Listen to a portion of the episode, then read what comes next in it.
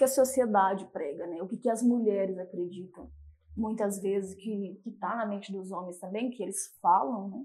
E que as mulheres acreditam e que isso, elas acreditarem nisso, faz elas deixarem de aproveitar o sexo para elas, faz elas não prestarem atenção nessa parte, faz elas se sentirem diminuídas dentro do casamento e no sexo também. E isso aí ó, vai virando uma bola de neve só por não entender isso que eu vou te explicar hoje. Quando eu pego uma banana e eu como uma banana, a banana me comeu do tipo assim, ah não, eu fui ali, a banana me comeu.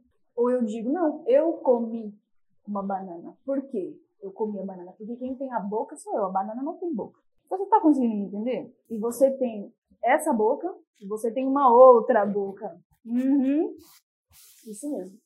E a banana, quem tem a banana, a linguiça, a salsicha, a mandioca, ou seja lá, o que for, não é você não, viu? Você tem a boca. Gente, ele não come. Quem come é a mulher que come, entendeu? Então, assim, esse é um conceito que você precisa mudar na sua mente. Jair, mas nada a ver. O que, que tem a ver quem é que come quem é que não come? Tudo a ver, tudo a ver. Esse é o problema. Sabe por que, que tem que mudar?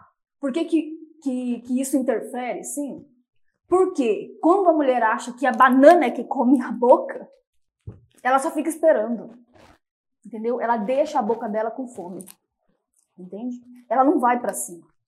Mas quem tem a boca é você, mulher. Lá embaixo, na pepeca, ela é uma boca se você observar. Tá? Só que você deixa esse domínio todo pro seu parceiro. E ele nem boca não tem para comer. Entende? Ele é o comido na situação. Só que ela acha que não tem poder para nada. Ela acha que é só o homem que tem que fazer as coisas. Ela acha que o sexo foi feito só para homem. Que o homem é o comedor. Amiga, quem é o comedor é você, entendeu? E isso precisa mudar na sua mente.